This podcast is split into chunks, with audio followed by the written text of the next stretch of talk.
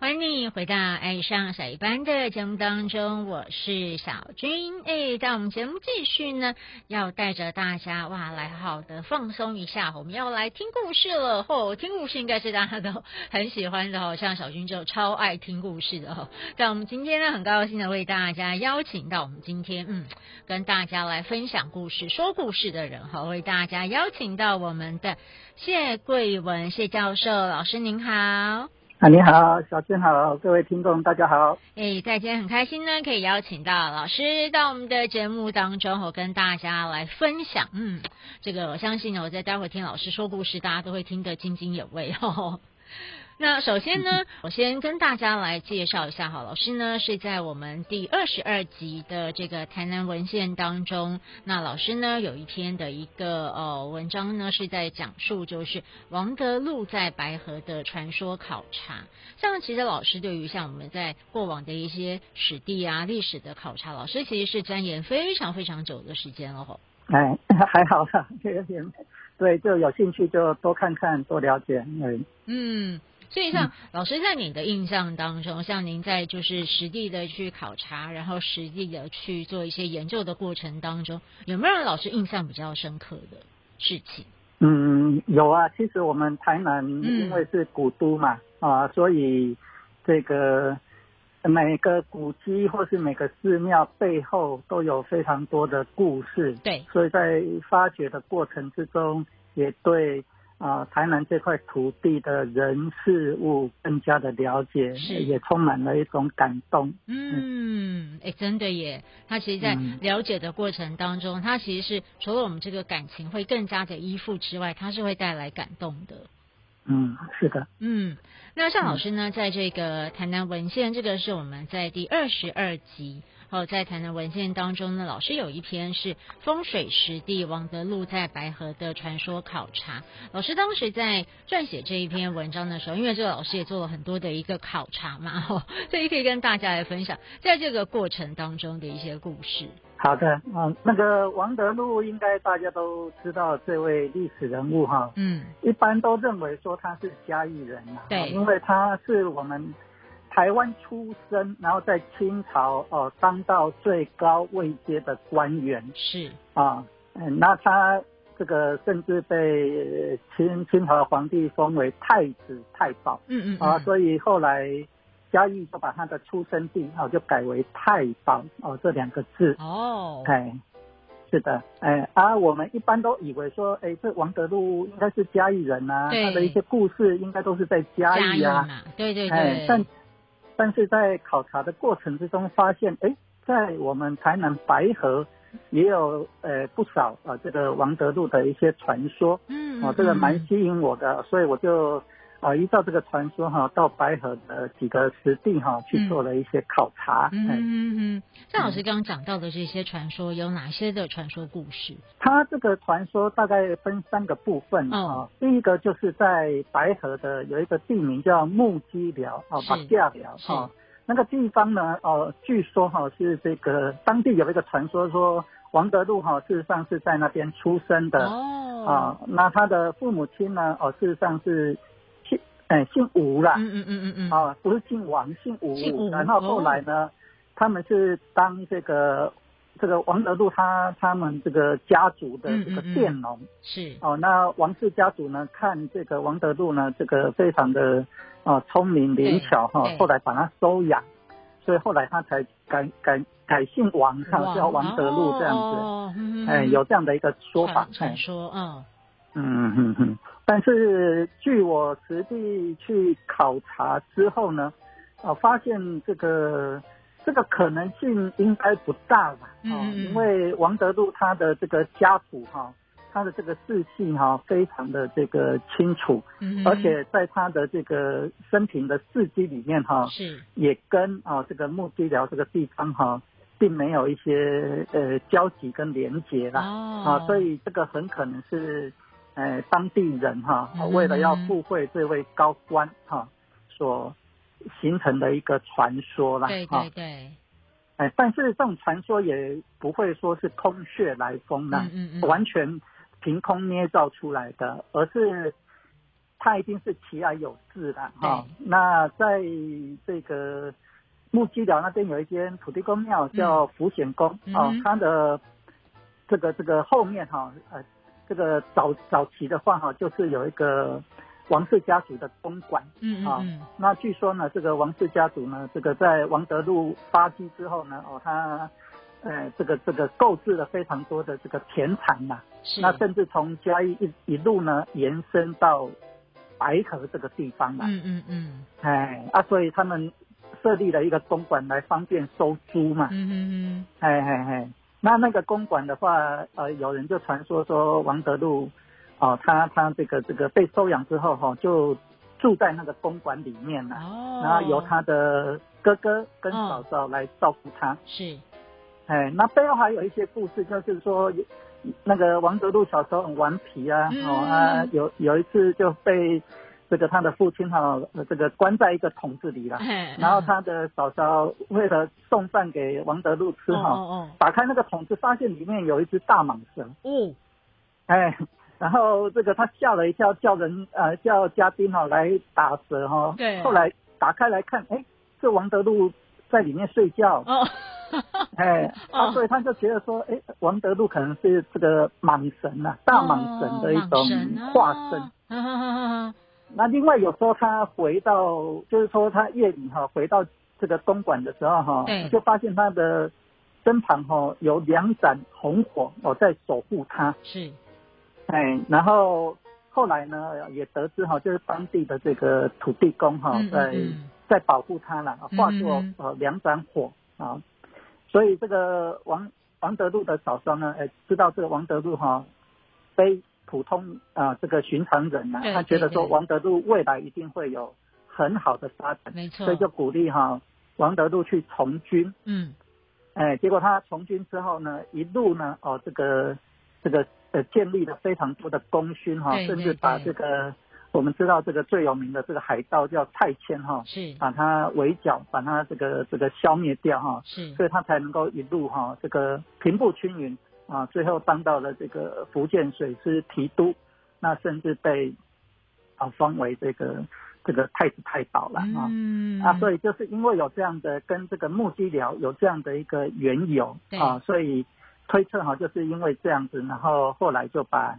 这个这个这个啊王德禄的父王德禄这个人啊跟木屐寮这边附会在一起，然后说王德禄是在这里出生的这样子，嗯哎、嗯哦，所以其实老师在哇这个考察的一个过程当中吼，发现了许许多多很有趣的一些连接跟故事吼。对，是的，嗯哦蛮有趣的， 而且呢，像我们在这一篇就是台南文献和老师的这一篇文章当中呢，其实我们的开头是叫做“风水宝地”。好、嗯那老师为什么会把它取名就是“风水宝地哎，因为这我考察的这三个地”？方嗯啊嗯。嗯，呃，之所以会跟王德禄连结，都跟风水有关。哦，我们常常讲说一命二运三风水嘛。对对对，一个人要能够发迹，要能够成功的话，除了他的命运之外，很重要就是他的这个风水，风水不管是他祖先的风水，对或是他出生地的风水啊哈啊啊，所以因为这个木屐寮它是在。呃，这个关子岭哈、那个那个麒麟山哈、的一个山脚之下啦嗯对对，那也也有人讲说，那个关子岭就像一只麒麟啊、嗯那个水火同源哈、对对对，就是它在它在这个这个呼气的地方哈、哦，然后它这个这个这个这个关子岭的温泉呐啊、就是这只麒麟的排泄物嗯，啊啊，所以这个木屐鸟在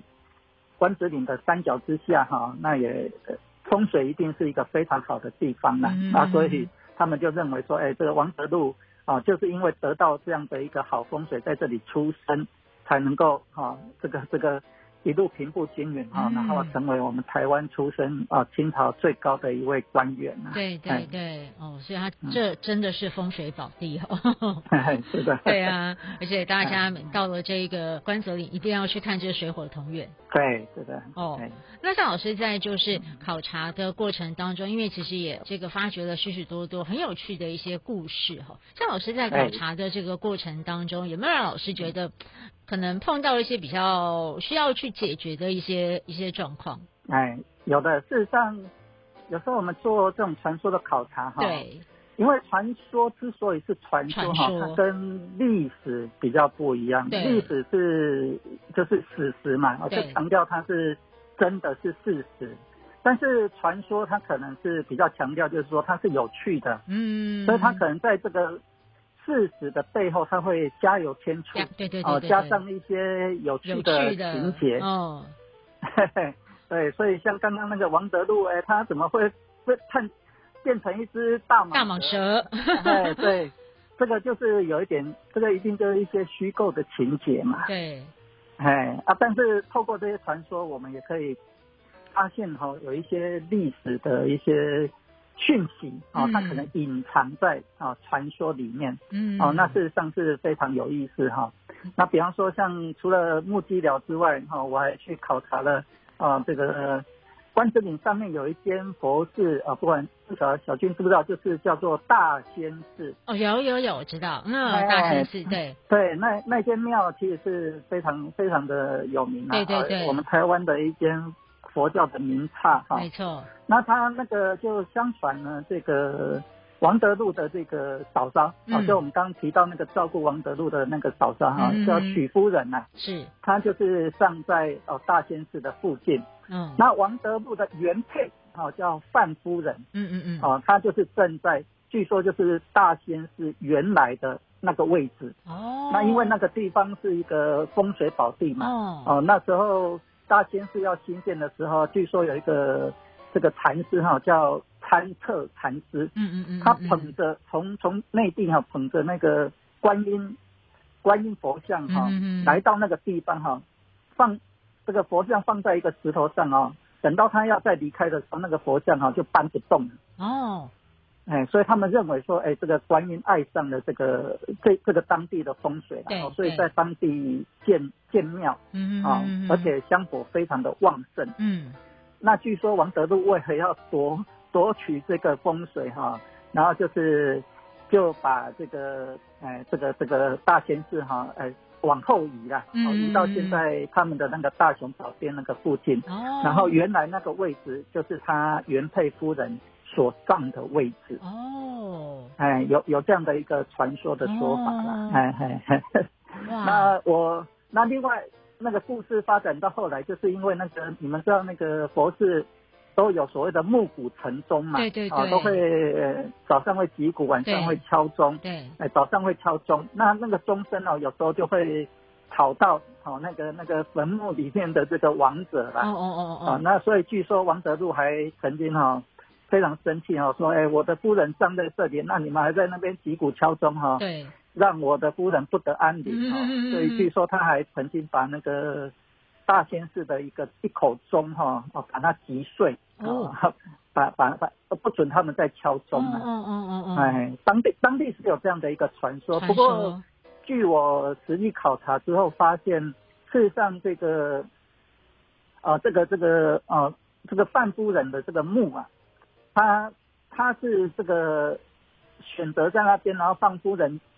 这个这个葬下去之后，王德禄才帮这个大仙寺进行一些重修跟改建嗯嘛、嗯嗯，哎，所以并不是说王德禄因为要那个那个那个风水，然后逼迫哦大仙寺去改建，而是对他先葬了之后，然后再呃出于一种感恩，感恩好、然后对帮大仙寺进行重建啊嘛。啊啊啊，那另外那个那个，我们从过程之中发现，王德禄事实上对大仙寺非常的护持，是，哦，那个在大仙寺，你们如果听众有去参访的话，在那个大雄宝殿里面还有一块王德禄所赠送的匾额，嗯，啊、那个匾额写四个字叫“大发慈悲”啊、是，那可见王德禄对这个大仙寺是非常护持的啊、对他对怎嗯么对可能会去会去很霸道的去把这个大仙寺的钟锁给击破呢、对击对碎对呢？对，那原因可能就是因为后来就是王德禄的后代哈、嗯，这个这个，因为他们当地这个范夫人的墓在那边啊，但是当地有一些人哦、呃在那边牧牛了，放牛了，是，那个那个牛哦有时候会踩到那个墓，所以后来他们就就请官府哈、下令啊、当地不准牧牛是哦，那可很可能是因为这个命令哦，事实上是蛮严厉的，让当地的居民哈、没有办法哈、很很方便的从事农作了。对，啊，所以当地就后来就形成哦这样的一个传说，说王德禄哈、哦、他这个很霸道哈、哦，去把这个大仙寺的这个钟呃给击碎嗯嗯嗯啊，所以类似这种传说的话，我们不能听了就信以为真，而是应该要去考察嗯考。察，啊，然后了解它背后的意义啊，这个对是比较重要 的。对嗯对对。所以，像老师在这一个台南文献当中，哈，这个王德禄在白河的传说考场，哈，除了有传说之外，老师也有实地去考察，哈，因为传说它就真的是要让故事能够很生动、很精彩，对所以都会嗯添加了，哎一可能加油添醋，加了一些些东西进 去，所以这个就是要老师实地的考察，哦，去还原，哎你可能当时的一个现况状况是怎么样，对对对，嗯。啊，要考察才知道它真实的意义啊。啊如果是站在有趣好听，我们姑且听之是没有关系。对对对但是我们是学者的话，啊，就是还是要去还原这个事实的哎真相。对对对，要去追根究 底。 嗯， 对，像老师在考察的这个过程当中来讲哈，嗯有没有让老师碰到让你觉得最开心的事情？啊，有啊。事实上，我们去考察的话，呃，这个当地人哈、嗯他们有时候对于这些传说哈、其实他们都耳熟能详的。嗯嗯嗯，哎，然后我们一个外地人愿意去那边做这方面的研究的话，对对对哎他们都会很欢迎非的哈常，哎、哦非常欢迎，而且会这个啊、这个这个啊、滔滔不绝的哈、来讲这些故事啊，嗯啊让我们也感受到这种地方的人情味，对，啊像木屐寮那个地方，因为现在已经没落了，嗯事实上是一个非常非常偏僻、非常荒凉的一个小地方了、是哎啊，但是像我去那个当地的这个这个这个信仰中心，就是那个那个化作火来守护王德禄的那个福显宫哈、嗯嗯啊嗯，，去考察当地的这个呃庙方人员就啊对我非常呃这个热情的接待嗯啊。嗯嗯嗯嗯那据说那个王德禄因为曾经年少的时候曾经被这个福显宫的土地公哈、护佑过啊，所以他发迹之后呢，他当到大官之后哈、还曾经这个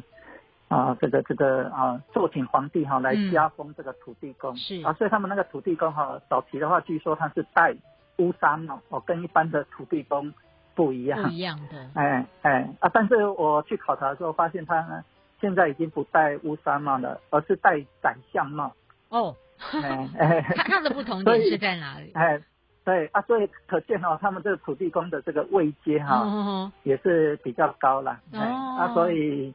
呃，我们去看了之后，哎虽然是一个非常不起眼哈、一个没落的一个小地方，嗯嗯嗯哎但是它背后曾经哦这个风华一时啊，曾经跟这样的一个高官哈、连接在一起。对对对，哦，那那对这个地方你就会有一种